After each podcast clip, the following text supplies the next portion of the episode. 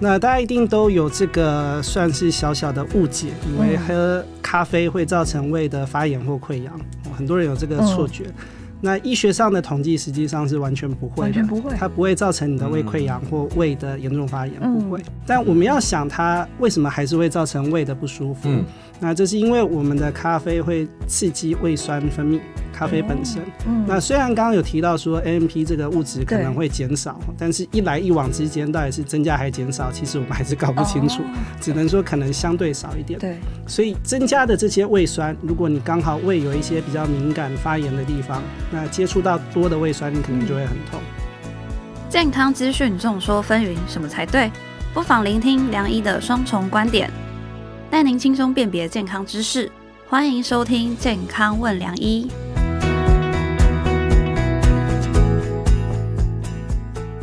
欢迎收听《健康问良医》，我是主持人良医健康网的编辑陈婉欣，在我身旁是客座主持人医学权威的陈宝仁医师。哎，大家好，我是宝仁医师。嗯，宝仁哥，我问你哦，就是你看你平常工作很忙嘛，起床后你会不会来一杯黑咖啡提振精神？基本上我是不买，因为买已经占据我太多的钱，我现在是直接自己做了。自己做？我因为我最近一些啊，我的院所我接了一些新的工作，常说我最近开刀比开开会比开刀还多。以前呢，咖啡呢是一天一杯到一点五杯，现在起床大概就要两杯，太多了吧？我们常开玩笑，我们这是医药界才懂得这个笑话，就是我的点我的咖啡呢，基本上已经当点滴在用了，不是用喝的，已经用点滴在打，所以在一天到大概三到四杯是真的跑不掉。所以讲实话，还真的可以提振精神，真的哈。嗯。对啊，其实像我自己也蛮常喝黑咖啡的，早上都习惯来一杯啦。但其实有时候喝了啊，不知道为什么，就是会常有什么胃痛，然后可能胃闷闷的感觉。嗯，对。但其实我最近看到一篇文章，他是说。其实咖啡有一种活性物质叫做 NMP，是它可以减少胃酸，然后也可以降低胃的不适感诶。其实呃，个人对咖啡一点点小研究，但那些专有名词我没有很搞懂，其实就是生培跟浅培的概念。结果我自己在喝呢，有时候生培，但是胃也的确会不舒服。这这个我我是承认的哦，就是。有时候你就喝一些，胃会真的会不太舒服。那有时候哎，这个又很香又很舒服，嗯，这跟找老婆一样，很难找到刚刚好。好，有时候对你很好，但是又很严厉。找到适合你的咖啡，这是我们人生要修的课业啊。哦，是这样吗？嗯。不过就是提到伤胃啊，其实我们一般的日常饮食或是一些生活习惯。其实都可能会伤胃哦，所以我们今天就来继续聊聊要如何打这个保卫战，我们要怎么做？在我们节目现场邀请到的是台安医院胃肠肝胆科的郑以晴医师，欢迎。哎，你好，晚星好，宝仁哥好，那各位健康问良医的朋友们，大家好，我是郑以晴医师。是的，欢迎郑医师又来这一集了 哈。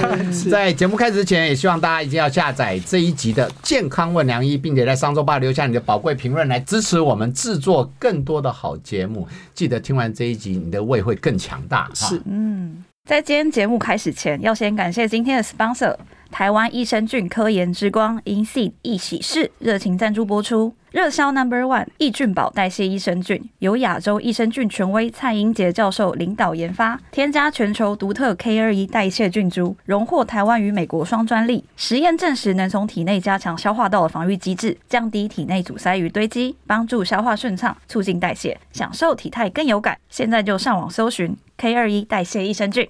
好啦，就是我们回到节目现场嘛，我就想问问看郑医师啊，我们刚刚说喝黑咖啡，对，是不是有人会跟我一样说喝了就觉得胃不太舒服、闷闷的感觉？那如果真的我们加了牛奶，是可以改善的吗？对，那大家一定都有这个算是小小的误解，以为喝咖啡会造成胃的发炎或溃疡，很多人有这个错觉。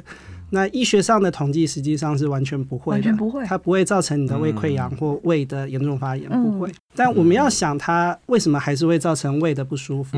那这是因为我们的咖啡会刺激胃酸分泌。咖啡本身，那虽然刚刚有提到说 AMP 这个物质可能会减少，但是一来一往之间到底是增加还是减少，其实我们还是搞不清楚，只能说可能相对少一点。对，所以增加的这些胃酸，如果你刚好胃有一些比较敏感发炎的地方。那接触到多的胃酸，你可能就会很痛。那第二个是咖啡因这个东西会让呃我们的平滑肌稍微有收缩放松这些效果，嗯，所以它可能会诱发痉挛。那最后一点是咖啡本身，咖啡因会让你的喷门放松。那放松之后就容易食道逆流，嗯，所以这个是它的成因。所以在我们的观点上，如果你加一点保护的物质，像牛奶、胃乳这些东西，粘附在你的胃黏膜上，那可能咖啡因的刺激就会小很多。哦，所以说喝拿铁。还不错，我我其实比较建议分开喝，分开喝。我刚刚就在想这个事情，应该咖啡喝了，那牛奶要先喝还是后喝比较好呢？我们问的很专业啊，帮帮我们的听众问。是是，那我建议是先喝牛奶，让你的胃上面有些保护层。哦，那所以呢，你知道，你知道好的咖啡店是这样子，它旁边有时候是牛奶，牛奶是，下次牛奶不要加在那个咖啡里面，先咕噜咕噜咕噜，哎，先两口，然后再下去。是那它旁边还会附个糖浆，那糖浆要喝吗？糖糖浆，下次新陈代谢科糖 糖尿病的再来讨论这个。好好好，那就刚刚医师有讲到说胃食道逆流啊，其实我们常听到说，哎，喝咖啡吃甜食让你胃食道逆流，是会吗？还是不小心就会打到广告？好，那是会的。好，那这有。几个原因啊，那第一个是不管是咖啡因本身，或者是甜的食物，都会让你的胃酸分泌。嗯，不只是胃酸，其实整个消化道的分泌物都会为了消化食物，所以开始工作。所以它分泌之后，这些呃，不管是胃酸啊，或者是分泌物，都有可能往上跑出来。那第二个机制是你的贲门会放松，对，因为甜食、高糖、高蛋白的饮食会让这个地方放松。那放松之后，就像你锁住的地方打开，那如果你的负压高，你的胃酸就可能跑出来形成症状。哦，所以刚刚讲说高糖、高蛋白、蛋白，可能咖啡因都会。所以就是这些东西。那除此之外还有吗？还是有这些？有。那像是抽烟，那像是一些肌肉松弛剂，会让你的贲门放松。顺便厘清一个观念，其实我觉得我们的肠胃道它是一个通道，是我们不能独后胃。虽然我们这一集是讲保卫战哈，但是呢，从口腔到食道到胃，其实它很像一条路。对。那我特别提到，因为我刚刚看到郑医师，我突然想到，因为最近很多病人，我不知道怎么搞，看到郑医师就觉得有日本人的味道。我最近因为国门开放了，好多人到日本去。我记得我学生时代念书，肠胃道疾病，食道到胃呢。Number one，那时候是日本人最多，那时候就有讨论到啊，是不是他们腌制类食物等等之类的，是。某些行为特性比较多，跟这个最近的呃 YT 的事件没什么关系。但日本食物真的很好吃，是。是不是有哪些呃，比如说我们刚刚提到腌制类的，还真的有点影响呢？是，那我们讨论到这个话题，要想的就是致癌物质，致癌物质就是这些东西可能长期累积会对身体有影响啊。那以腌制的食物来说，因为它会产生亚硝。酸盐，对，那放到胃里面跟你的消化液混合之后，会变亚硝酸胺，那这个是致癌物质。那已经知道的是，这个东西会跟口腔癌、食道癌、胃癌都有相关性。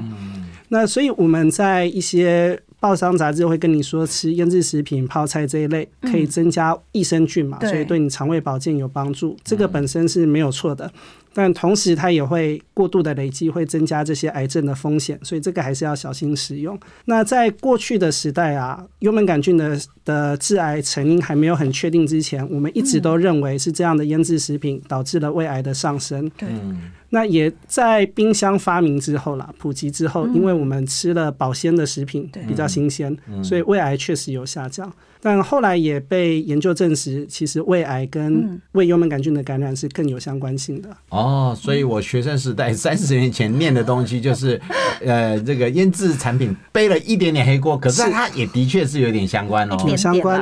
哦，那我们客家菜这些腌制类的严不严重呢？是，所以尽量还是吃生鲜的饮食啦。那这些腌制食品可能少量吃是没有任何影响的，只是不要长期就好。哦，了解，哦了解。所以吃真的会有可能会导致伤胃嘛？其实有蛮多一些迷思的，我就想来问问看郑医师。是，这第一个啊，吃宵夜是不是会容易罹患胃癌？不会，不会，太好了，不会。我就是等这个答案，尽量吃。好，好。但是肥胖可能跟很多癌症有相关性。好难过。是。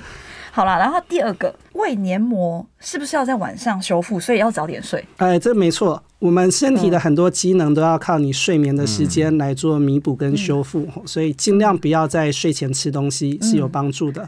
那因为我们睡觉之后啊，身体的代谢能力、蠕动都会变慢，那相对就会让这些毒素或食物留在你的体内时间比较久。哦，所以尽量不要吃宵夜，早点睡。那如果真的晚下班的人怎么办？是，那你可以吃，诶，就提早吃东西，或者吃了东西之后再晚一点点睡。哦，再晚一点睡。我们那天在聊，那那个郑医师，宵夜的定义是什么？对对对对，我们在争几点？睡觉前 几点吃？差隔多久就要算宵夜？对呀，那现在生活形态或者要值班的关系啦，有时候晚上真的没办法嘛。对。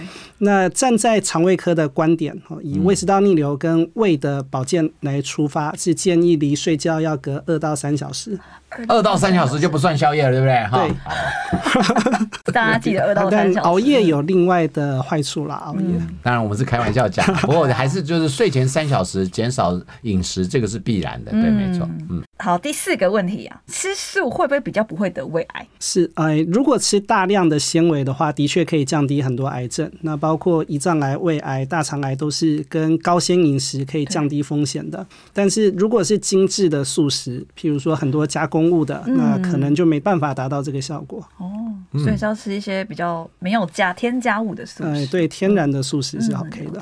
哦，这一点跟上一集的上前面的肠胃内科、肠胃外科他们的答案是一致的哈。是是，基本上就是整个消化道呢，其实如果比较圆形、纤维质啊呃圆形跟纤维质，甚至好的蛋白质，减少添加物，都是比较好的一个选择。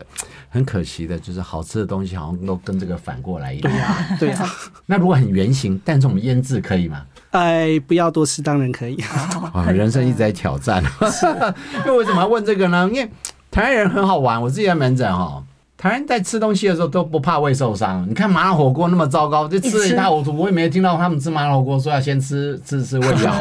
但我每次在开药开我们的药的时候，每次都说啊我胃不好啊，就像呃台这个健保开了多少胃药。我自己因为妇产科的药很多都跟肠胃比较没相关性，那我除了抗生素，少数抗生素对胃会不不太舒服。可是抗生素如果又加胃药，它其实会影响抗生素的吸收，所以这是一个困扰。那我想问一下，那郑医师，你一定比我更惨，你在胃，你在诊间会不会有这种情形？如果你开胃药，他还跟你说我胃不好，为了开胃药再加一个胃药，有这种吗？呃，有。非常多，那尤其是像宝仁哥这种有为有所、不要轻易开药的医生，那你的病人可能看完你就会跑来找我。那我害了你，因为我真的不骗你，我我只要开荷尔蒙。他说，可他胃不好。我都会说，可是我们荷尔蒙真的跟胃没关系，那顶多就是恶心感，忍一下就两三三天就过了啊！原来到你那边去了。对他进来就会说啊，刚刚那个保人医师吼都不开胃药给我啦，哦对，那害我胃都很痛。是，那我这样是对你好还是不好？还是好是好。那有机会跟病人好好解释，当然也是好。那我都会跟病人说啊，研究上跟你的胃最相关的药物有几个？那第一个是阿司匹林，它的确伤胃。那第二个是某些消炎止痛药，嗯，这两个是跟胃溃疡有密切相关的。所以，如果是要服用这两种药物的，我会好好评估他状况。如果有需要，我会开胃药给他。那像是有些老人家因为退化性关节炎，嗯，他长期需要服用止痛药，对，这个就不得不。但如果是一些其他药物啊，是病人主观觉得他胃痛的，我会好好教育他说，实际上不是，那可能是你的生活习惯、饮食习惯、其他东西造成的。那你可能要更加小心这些习惯。嗯，可是止痛药是不是有另外一个形态的？其实也可以。保护胃的胃药呢？这部分是那呃，大家都知道止痛药容易伤胃伤肾，所以越来越多新的。产品呃新的药品啊，它其实强调就对这两个地方的保护力会越来越好，是有的。我我再问一个胃药病人呢，有些人吃药呢，当然不会说没事来吃药，可是有些人吃胃药是觉得啊没事防身，概念是这样子。啊，你们胃药会不会吃多也会有哪些副作用？总有吧？有的，还那我有些患者啊，他也不知道是聪明还是笨，真的。他想说，我每次胃痛嘛，那做完胃镜，医生就是开那些药给我，所以他后来干脆也不看医生了，他就会自己去买药局买药。对，说你跟我一模一样的啊，这个是我医生开给我的。那很多药局可能想说处方药就这样开，所以他也就照开给他了。那要小心的是啊，我们的胃，因为先天想分泌胃酸嘛，那你一直抑制它。它会产生一个叫胃泌素的东西，是胃泌素。那这个东西会刺激你的胃去生长，嗯，所以它会跟你的胃息肉相关。所以吃很多胃药的会造成你的胃息肉变多。虽然这本身不会致癌，对，但是会让你做胃镜的时候吓一跳。那我很常遇到，就是做胃镜的时候，里面密密麻麻都是胃息肉，那这跟长期吃胃药有关。那会怎样吗？胃息肉是就看起来可怕一点点，看起来可怕。那这个还是比较无伤害的事情哈，但更严重的是啊，我们有些营养成分要在酸性环境下吸收。嗯，那有名的是像铁、像钙质。所以长期用制酸剂、胃药这一类，可能会造成你缺铁性贫血，那也可能让你骨质疏松。哦，所以你看，真的不是没事健身这样随便乱吃哎，不要乱吃。哎，我刚刚听到你讲了胃秘素，我脑袋里胃秘素其实是我们以前在做减重的时候，胃秘素我的脑袋一直觉得跟食欲有关，没想到跟息肉的成长也有关系，是有关系。哦，真是太有趣了。那就刚刚讲到说这么多胃药，其实现在坊间蛮多那种胃乳或是胃散的，说吃的就是对胃比较好。对，真的吗？哎，它对胃的确有保护作用啊。那我们所谓的胃乳或胃散啊，它里面有几种成分。第一个是质酸，中和胃酸。嗯，对。那这一类的成分里面通常含有铝、钙这些重金属的成分。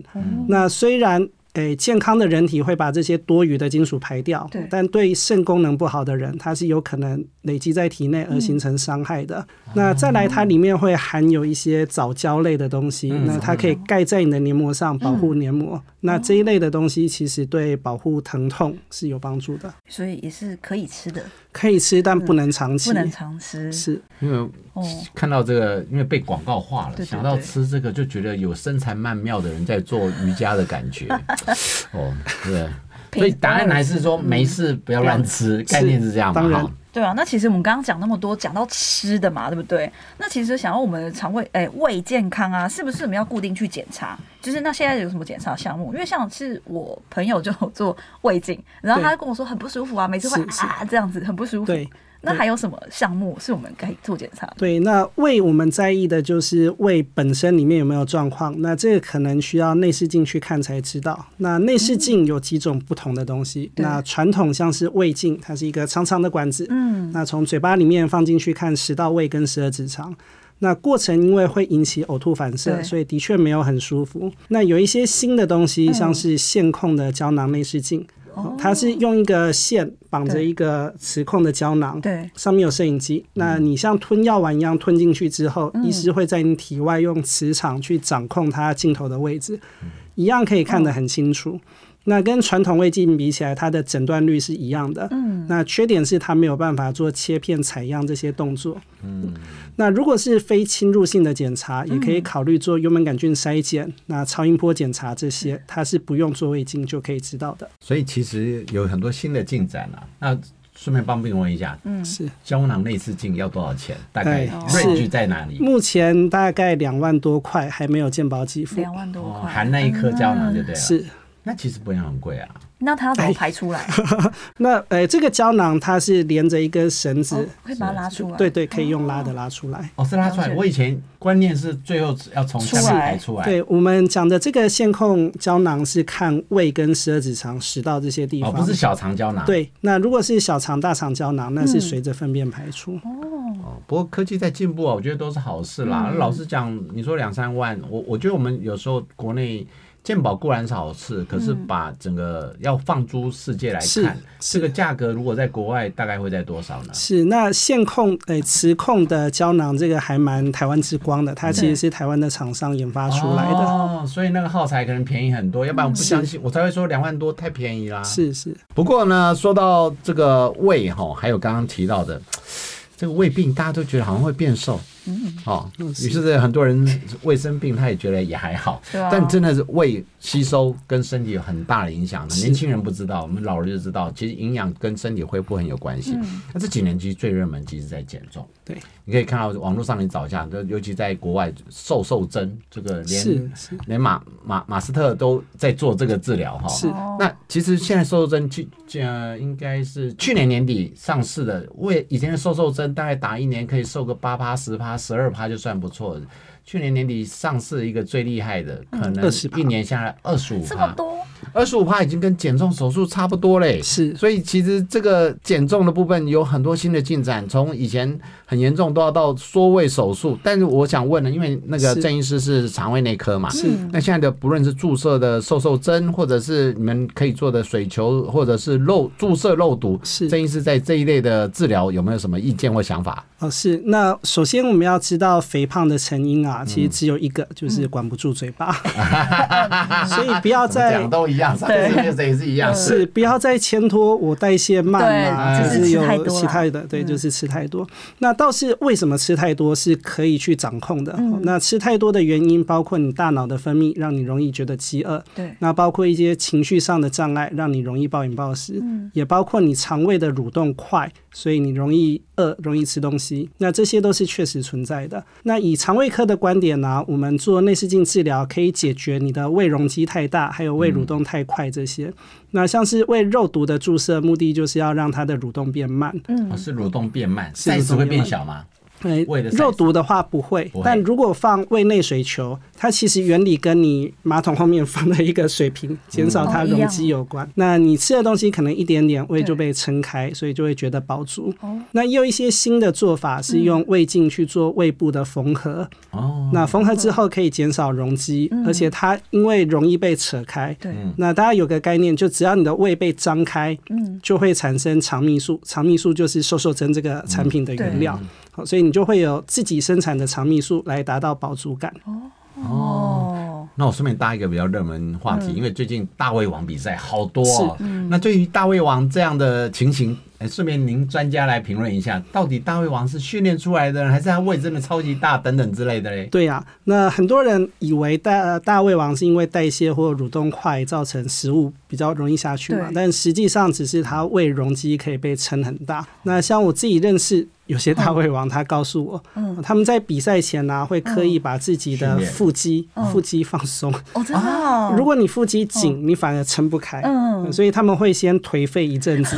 颓废一对他原本有在练腹肌，嗯。那可能那一阵子反而就对对对，就让他放松一点。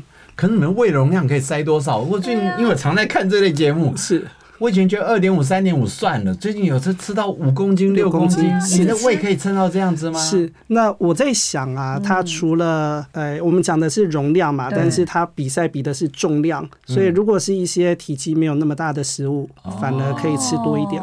哦了解，但是胃的容量就差不多撑两三千 CC 吗？是，有时候我们看到一些胃比较大的啊，我想五六公升的容量是没有问题哦可以到的。五六公升公升的呀，好可怕哦。嗯，那其实那时候有讲到说胃癌的成因嘛，然后这一集有讲到说胃的发可能发炎，或是你可怎样会伤胃，那其实是不是会都跟一个关键是。因有关？对呀、那身为一个肠胃道的医师啊，我们其实很十大癌症里面有六七个跟我们有关，那包括口腔、食道、胃、胰脏癌、肝癌、大肠癌这些，那这些几乎都跟抽烟有关。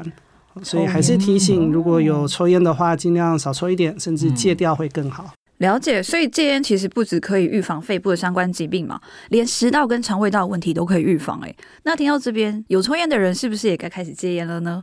那今天节目也来到了尾声，再次感谢今天的 sponsor 台湾益生菌科研之光 InSeed 益喜事热情赞助播出，热销 Number One 益菌宝代谢益生菌，由亚洲益生菌权威蔡英杰教授领导研发，添加全球独特 K 二一代谢菌株，荣获台湾与美国双专利。实验证实能从体内加强消化道防御机制，降低体内阻塞与堆积，帮助消化顺畅，促进代谢，享受体态更有感。现在就上网搜寻 K 二一代谢益生菌。